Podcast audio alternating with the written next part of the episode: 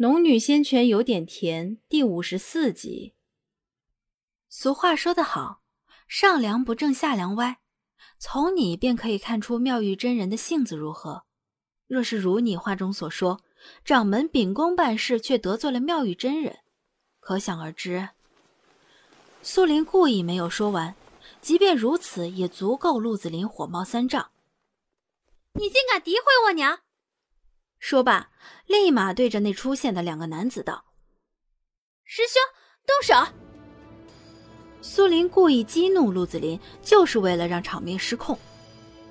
两个内门男弟子互相看了一眼，便听从了陆子霖的话，松开了钳制灵兽的法术。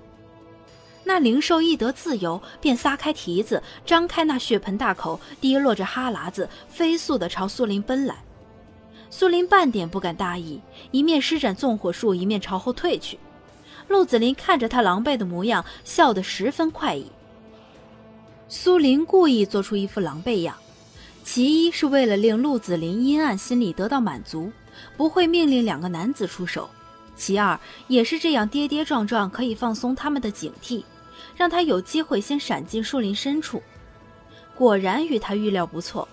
陆子霖并没有让两个男子出手，而是与罗婉儿站在一旁，饶有兴致地看着苏林表演。苏林施展着风刃术、纵火术，也只能稍稍抵挡一些那只凶残的灵兽逼近。也就在他闪到一株足够三人环抱的大树后，嘴角露出一丝冷笑，闪进了空间。刚刚在见到灵兽的时候，他便有了反击的主意，只是眼下还得等一等，他得询问一下穆言清。正转身朝前走，却发现灵泉池边那包裹着赤禽兽的一层厚厚的透明茧子似乎有些皲裂。仔细一看，果然是有一层密密叠叠的裂缝遍布在茧子上。知道赤禽兽的变化快完成了，便蹲下身轻轻摸了摸茧子，感觉到一丝丝低温，正是属于赤禽兽的温度。他微微一笑，收回手，站起身来，走到透明薄膜墙边。师傅，啊！里面传来穆言清的声音。为师知道你在外面遇上了什么事，你是想问可有法子逃脱？苏玲摇了摇头。不是，仅仅是逃脱，我就不会跟着罗婉儿来此。我想要的是以其人之道还治其人之身，只是眼下需要师傅帮忙，若是行，可以省了我一番功夫。哦，莫言青似没想到他会如此说，过了片刻，方才道：“说吧，你想我怎么帮你？”师傅，我每次进来这里的时候在哪里，出去便在哪里，这个位置可不可以变动？莫言青顿了顿，才回答：“可以。”听了莫言青的回答，苏玲心中一喜，若是空间可以随意决定位置。那么以后要是遇上什么危险，便能安全无虞的逃脱了。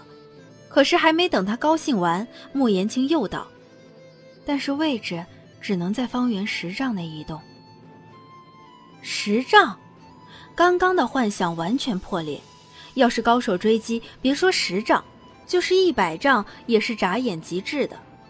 虽然失望，不过对眼下的情况来说，十丈已经完全够用。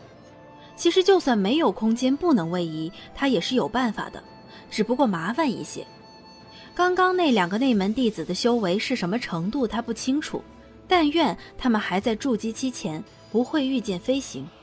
心里这么想着，眨眼间操控着空间向南移动了十丈。他知道陆子霖找不见他，不会轻易离开。但若是自己消失太久，没有痕迹让人追寻，也会惹人怀疑。所以他时间十分有限。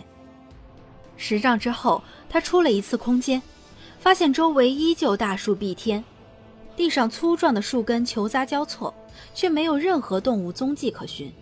其实他跟着罗婉儿进入后山这片树林开始，便大致明白了陆子霖想做什么，也在来时的路上想好了以空间来遮人耳目，诱陆子霖一行人深入密林中。深入密林还只是其一。他们想对他做什么，他心知肚明，同时更加会毫不手软的回击。每次想要移动位置，都必须出一次空间，但他的修为还是太低。第一次出空间，便被陆子霖带来的两个男弟子捕捉到了气息。而那头不知道究竟是灵兽还是妖兽的怪物，更是如一阵飓风般朝他所在的位置奔来。苏林原本想窥视一下几人的动静，在移动位置，哪想转身便见到血红的兽口滴落着粘稠的哈喇子，他一惊之下迅速闪进了空间。当他踏进空间的地上后，他才觉得后怕。刚刚那一刹那，若是没有空间，兴许就从此命绝道消了。他低头看向自己的裙摆，残破不堪的在空中摇曳，留下一大串锯齿状的痕迹。他眯了眯眼睛，脸上的神情说不出是怒是恨。然后他猛地抬头，又朝南移位了十丈。上一次吃了教训，这一次便没有多做停留。如此反复移位几次后，方才摆脱了他们。渐渐的，他进入了密林深处。他是带着目的而来。连续移位近十次，却没有发现灵兽的踪迹，他开始放缓速度，在周围巡查起来。最终失望，再次移位。青云山中虽然没有灵兽出没，可也没有像这些树木一般随处可见。至少他移动十几次，出现在十几个不同的地方，都没有遇上一只灵兽。要是今日找不到灵兽，那不是便宜了他们？下一次自己未必能够逃得掉，所以不行，他一定要找到灵兽，并诱他们前来。这一次，他又踏出空间，却在迈出空间的刹那，他感觉到有什么东西从他头顶上越过，然后便是一阵强力的劲风扑面而来，那感觉好似全身的肌肤被刀子割过，更是迫得他无法睁开眼睛。他呲了呲牙，痛得一哆嗦。待风力稍平，能勉强睁开眼睛后，他便半睁着眼睛，飞快转身看向身后。身后一只身形硕大的兽正甩着尾巴背对着他，似乎还未发现他的存在。他全身的皮毛漆黑透亮，长而顺地耷拉在身体上。他突然摆了摆头，身上的毛发也跟着晃动起来。不好！正看着，那巨兽似乎发现了什么不对，摇晃着脑袋转过头来，一眼便看到苏林。苏林瞪大了眼睛，刚想起要闪身进空间，那巨兽眼底闪过一抹看到食物的兴奋，撒开蹄子便朝他跑来。苏林再次遭受刀割一般的痛楚，眨眼间进了空间，连呼了好几口气，才平息起伏的心跳。刚刚这头巨兽肯定不是一般的灵兽。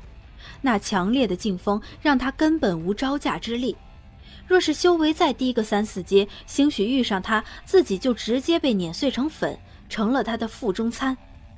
平息了一阵，他眼底又闪过一抹兴奋。眼下这只巨兽发现了他的踪迹，肯定不会马上离开，他便有时间引陆子霖等人前来。想到便做，他按着来时的方向不停地移位。待移动到第七次的时候，他闪身出空间，准备进出一次再移位，没想到却见到陆子霖等人与一头灵兽在交战。他费了半天功夫准备给对方下套，没想到他们自己倒遇上了一个套，如此便也省了再引他们前去的功夫。陆子霖等人遇上的这头灵兽似乎并不比自己遇上的那头位阶低。光看几人费力周旋的模样，便能知道。张师兄，我们现在要怎么办？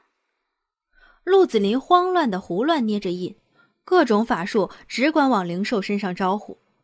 那被陆子霖唤作张师兄的男弟子转头对另一男弟子道：“李师弟，你快回去找人来，这头魑魅兽不是我们能对付的。”李师弟长剑翻飞，紧皱着眉头道。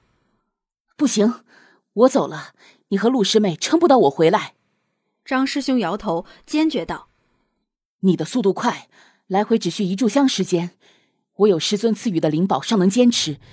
你若不走，我们几人最多能坚持两炷香的时间。”陆子霖听了两位师兄的话，第一次露出害怕的神色，声音也有些颤抖：“张师兄，我们会不会有事啊？”张师兄神色严肃，嘴角紧抿。陆师妹，你别怕，和我一道用师尊的阵法配合灵宝，尚能拖他一拖。那李师兄见情势危急，也不再犹豫，转身便朝林外跑。虽然他不会御剑飞行，可是行动十分迅速，想必是另有提速的法门。待李师兄离开后，陆子霖对站在一旁的罗婉儿大吼道：“还不快过来帮忙！”罗婉儿神色仓皇，他怎么也没想到事情会演变到如此局面。他不想死啊！他选择陆子霖只是为了获得更多的好处。这般想着，他第一次生出了勇气违抗陆子霖。见两人围着灵兽，根本没有功夫管自己。罗婉儿咬了咬牙，转身便随着那位李师兄朝树林外跑去。陆子霖见到罗婉儿如此，气得脸色铁青。罗婉儿，师妹，别分心。陆子霖被张师兄提醒了一句，才暂且压下狂涌的怒气，专心按着张师兄的提点配合。其实陆子霖和罗婉儿是同样的人，只是因为陆子霖被迫不能离开。因为张师兄一人根本撑不过，兴许他前脚刚走，张师兄便被灵兽吃掉，而他后脚就会被灵兽追上，与张师兄同样的结果。这些都不是他想看到的，他唯一能做的就是努力配合张师兄，等待李师兄到来。